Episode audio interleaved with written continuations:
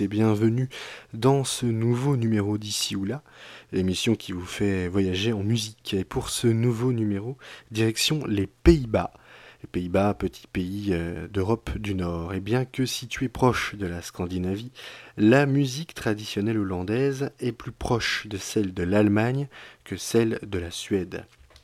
Elle se caractérise notamment par une basse très marquée, à tel point qu'elle devient dominante et non accompagnante. Ce sont pour la plupart des danses campagnardes qui ont été amenées en ville lors de l'urbanisation du XIXe siècle, à l'image de ce titre de Kobi Schreger. In de tijd waarvan ik nu vertellen ga, was een vrouw nog alleen maar een dame. En ze had nog geen seks en geen NVSH. Ze kon alleen maar blozen of zich schamen. Maar zelfs in die tijd stelden kinderen de vraag waarop alle ouders toen zwegen. Maar de ooievaar, ach, dat was meer voor Den Haag. Hier in Haarlem was men toch niet zo verlegen. In Haarlem zei de moeder tot haar dochtertje, mijn kind. Jij bent hier gebracht door de westenwind. Jij komt gewoon, al vind je het gek. Uit de holle boom bij kraantje lek. De holle boom, de volle boom, de hoge holle toverboom. De holle boom, de volle boom, de boom bij kraantje lek. De holle boom, de volle boom, de hoge holle toverboom. De holle boom, de volle boom, de boom bij kraantje lek. Maar het meisje werd wat ouder en dacht na. En om er meer van te weten te komen, liep ze op lentedagen de vlinders achterna. Tot waar de blinkert oprijst uit de groene bomen. Daar liep ze verloren en eenzaam in het rond en kwam er langs duinen en dalen. Totdat haar een andere wandelaar vond en ze gingen vrolijk verder samen dwalen. Maar toen werd de hemel donker en een regenbui brak los en ze scholen samen in het bos. En waar was de enige droge plek in de holle boom bij Kraantje Lek. De holle boom, de volle boom, de hoge holle toverboom. De holle boom, de volle boom, de boom bij Kraantje Lek. De holle boom, de volle boom, de hoge holle toverboom. De holle boom, de volle boom, de boom bij Kraantje Lek. Het onweer en de regen kwam de zon en de nevel steeg op uit de weiden. En de warme wind droogde haar natte japon en de leeuwerik zong liedjes voor hun beiden. Ze kwam thuis in het maanlicht en haar vader was kwaad en hij vroeg waar ze wel had gezeten. Maar ze zei beter nu laat dan later te laat en ze dacht dat zullen jullie zelf wel weten. Want mijn moeder had gelijk, ik weet nu waar je zoiets vindt. Ik haalde daar zelf mijn eigen kind. Nee, dat idee was lang niet gek. Uit de holle boom bij Kraantje Lek. De holle boom, de volle boom, de hoge holle toverboom. De holle boom, de volle boom, de boom bij Kraantje Lek. La la la la la la la la la. De holle boom, de volle boom, de boom bij Kraantje Lek. Les Indorocs sont les membres de la communauté indonésienne de la ville de La Haye. Dans les années 50, euh, ils font un véritable tabac, notamment le groupe The Tillman Brothers, euh, avec en 1959 le titre Rock It Up. Pour ceux qui pensent que le rock'n'roll est une affaire d'Américains, vous n'allez pas être déçus.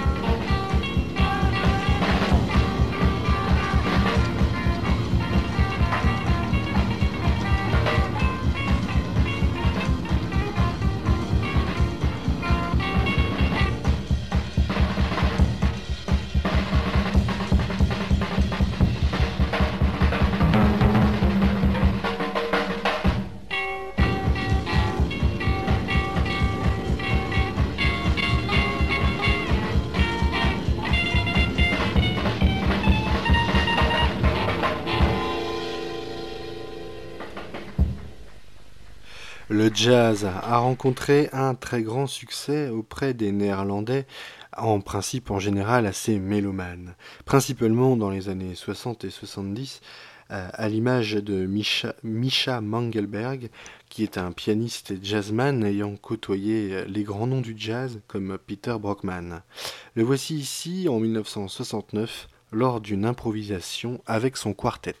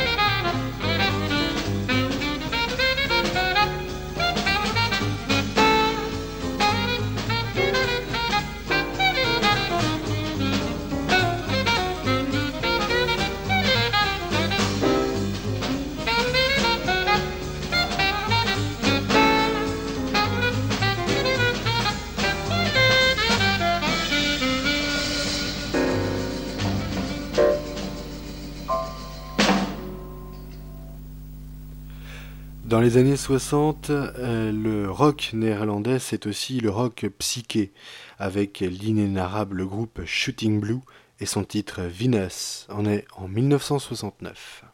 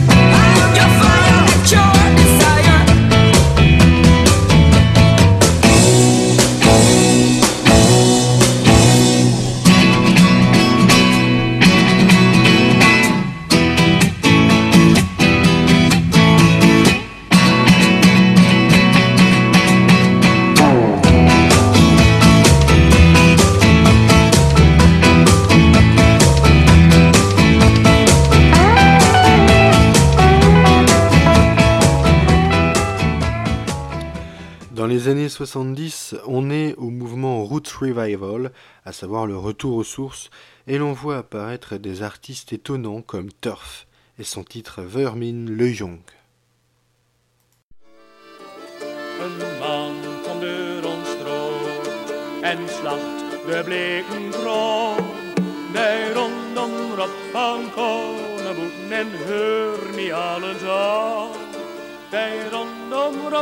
Kom naar boeten en heur me aantal.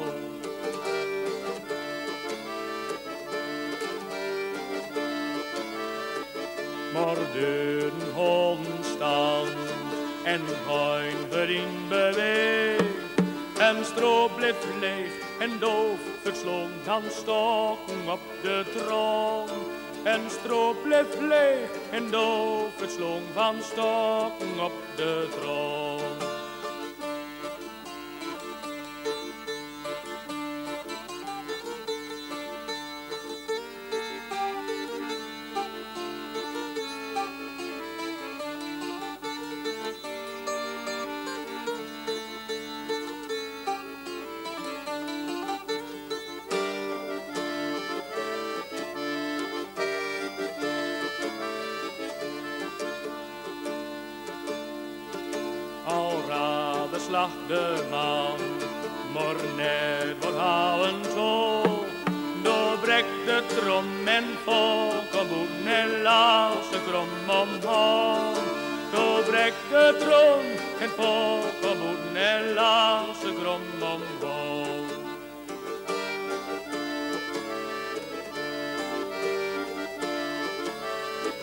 Bij Nelsie's sprook verloor.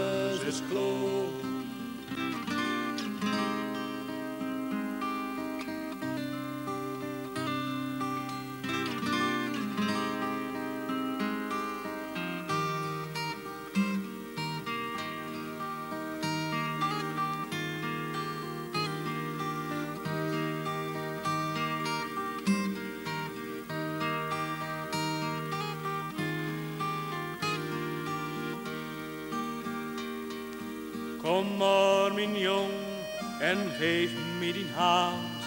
Den wandel wie beiden, wie over het land. De mensen die raupen, het is al vergoon. Natuur waakt in stilte, en dat blijft bestoon. Al duurt wat u baast, ook duizend jaar. Mijn stem zet op, en alles is gloor. En al duurt wat u baast, ook duizend jaar. Mijn stem zet op, en alles is gloor.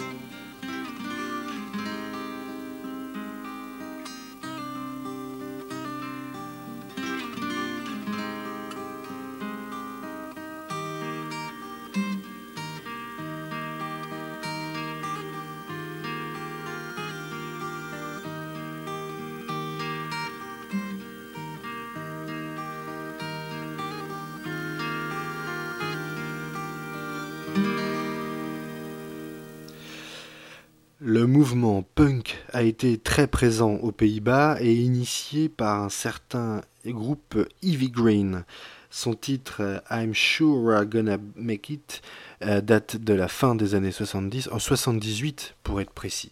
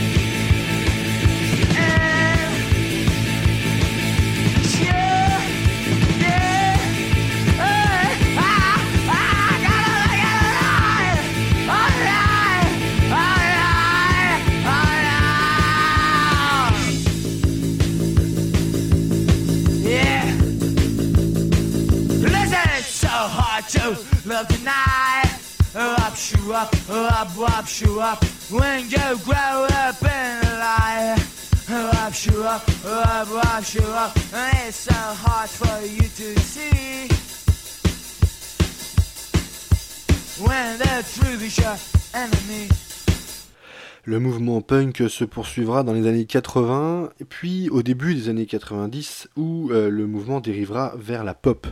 Et d'ailleurs, c'est une icône de la pop hollandaise que l'on écoute maintenant, Betty Servert, qui sortira en 1993 le titre Palomine.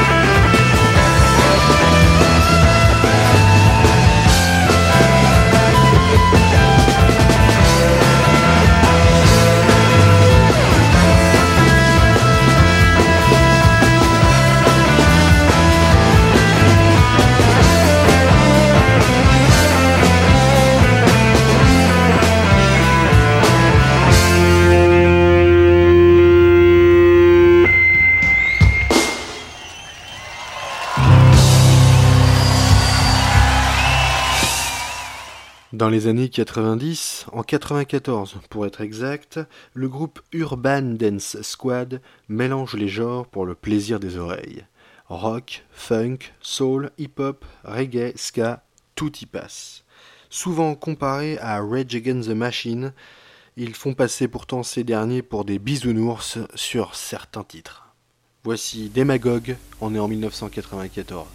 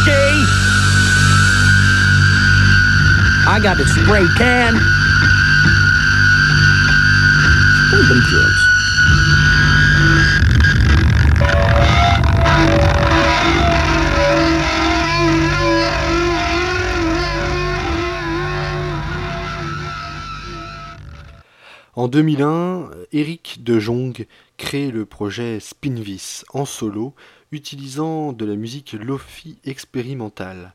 Il remportera plusieurs disques d'or aux Pays-Bas et fera des tournées euh, en Hollande et en Belgique à guichet fermé. Baggage Dragger, Spinvis.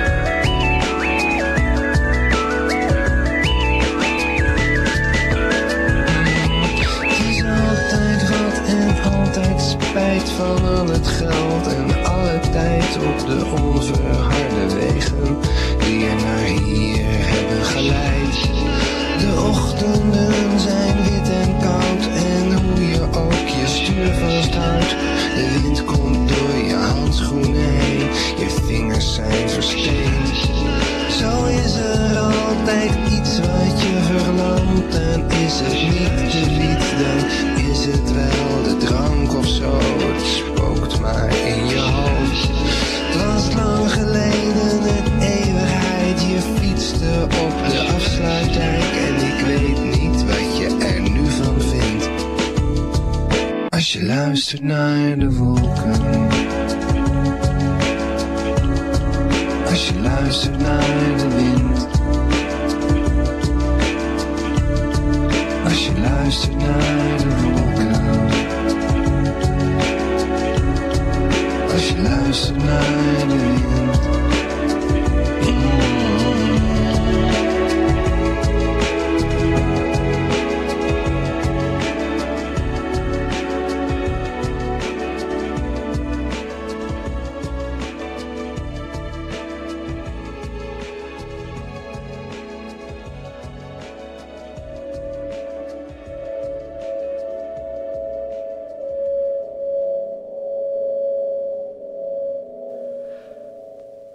Intéressons-nous maintenant au groupe Waynun Hunk, fondé au milieu des années 90, euh, dont les textes des chansons sont principalement euh, des titres déjà célèbres ou folkloriques, ou bien issus du recueil Chansons et danses du Can-Pen d'Harry Franken, à l'image de celui sorti en 2005, Te Harlem in den Hund.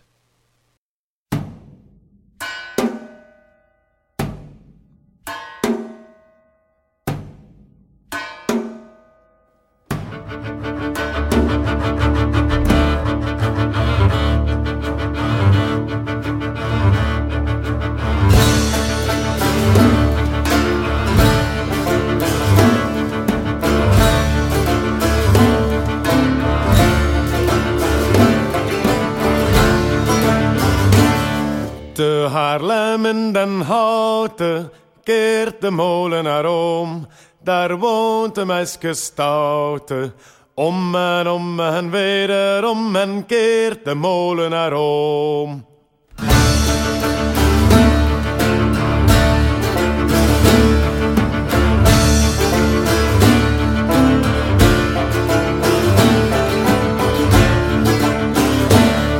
Dat hoorde in der knapen, keert de molenaar om het meisje slapen.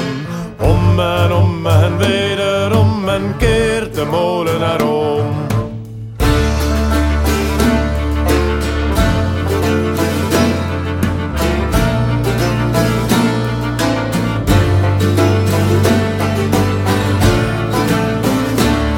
Als mijn moeder dat wist, keert de molenaar om. Zij sloot mij in een kist.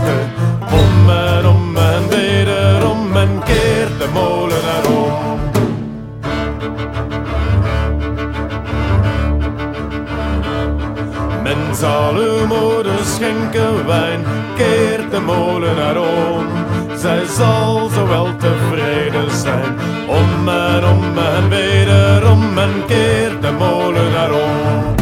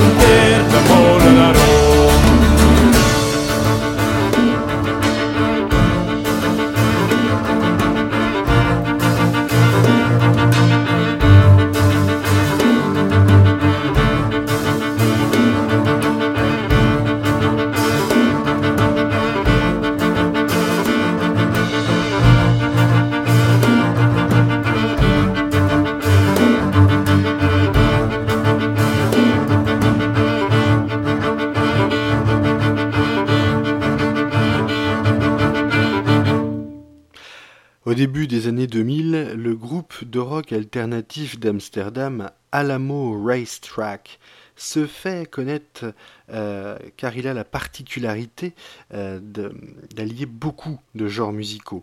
On y entend tantôt des sonorités Beatles, tantôt Travis, un peu de Coldplay et une pointe de Rover. Voici The Moon Rides High, on est en 2011, c'est Alamo Racetrack. Well, the moon rides high and I break the chain with mere willpower, and I count to minute 17. Captain, where I stand, Captain, where I'm going. We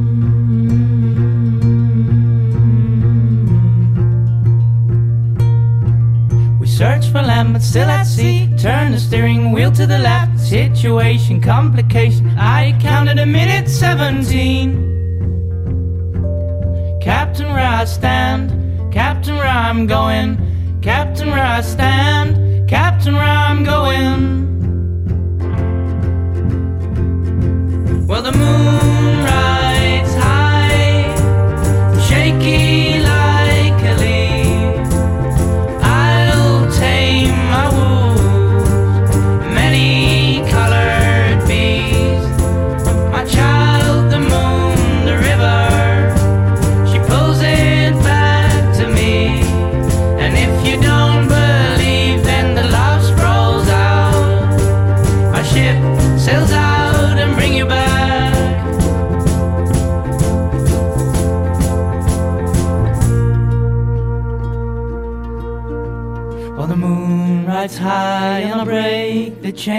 with mere willpower, and I count to minute 17. Captain, where I stand, Captain, where I'm going, Captain, where I stand, Captain, where I'm going.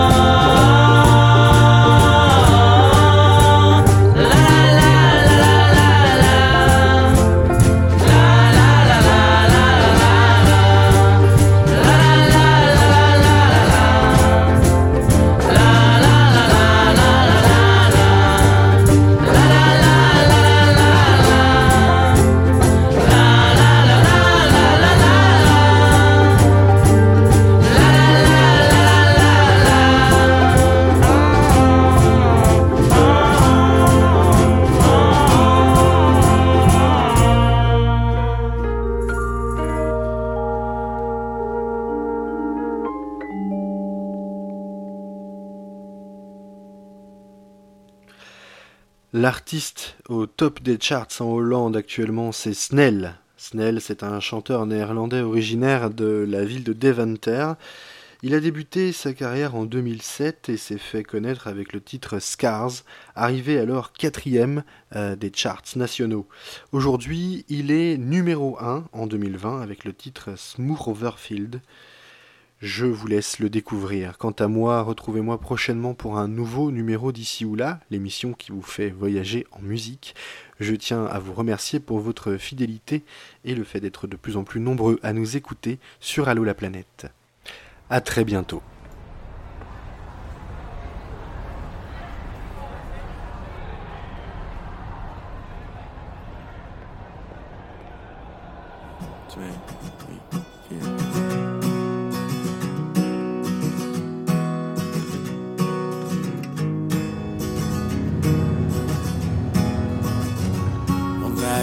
Wilde haar wel brengen, ruim anderhalf uur.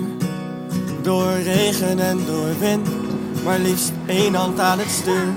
Met nog één hand op haar dijen, want zo ver mocht die al gaan. En er is hier niet eens wifi, maar elk bericht komt aan. Want hij was smoor verliefd op haar. En had nog nooit zoiets gedaan. Want hij zou terug zijn met een uurtje. Moeders fiets mee uit het schuurtje. Hij was smoor verliefd op haar.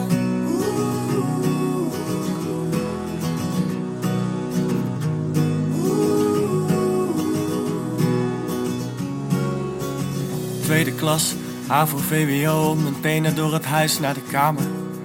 Midden in de nacht, want misschien werd het me dood. En onze allergrootste angst was de vader. Handjes boven de lakens, konden nachtenlang praten. Voor het eerst liet een meisje mij volledig in mijn waarde hechten. Kon niet naïver en het kon niet puberaler. Ik zie hem fietsen over straat. Het voelt als teruggaan in de tijd. Want ik was toen op haar. En zij was toen op mij. Oh, hij was zo verliefd op haar. En had nog nooit zoiets gedaan. Hij zou terug zijn met een uurtje. Moeders fiets mee uit het schuurtje. Hij was mooi verliefd op haar. Op haar. Alleen op haar. Oh, oh. Hij wilde haar wel brengen. Terug weer anderhalf uur. Maar nu helemaal alleen. Met nog steeds één hand aan het stuur. Oh, hij was mooi verliefd op haar. En had nog nooit.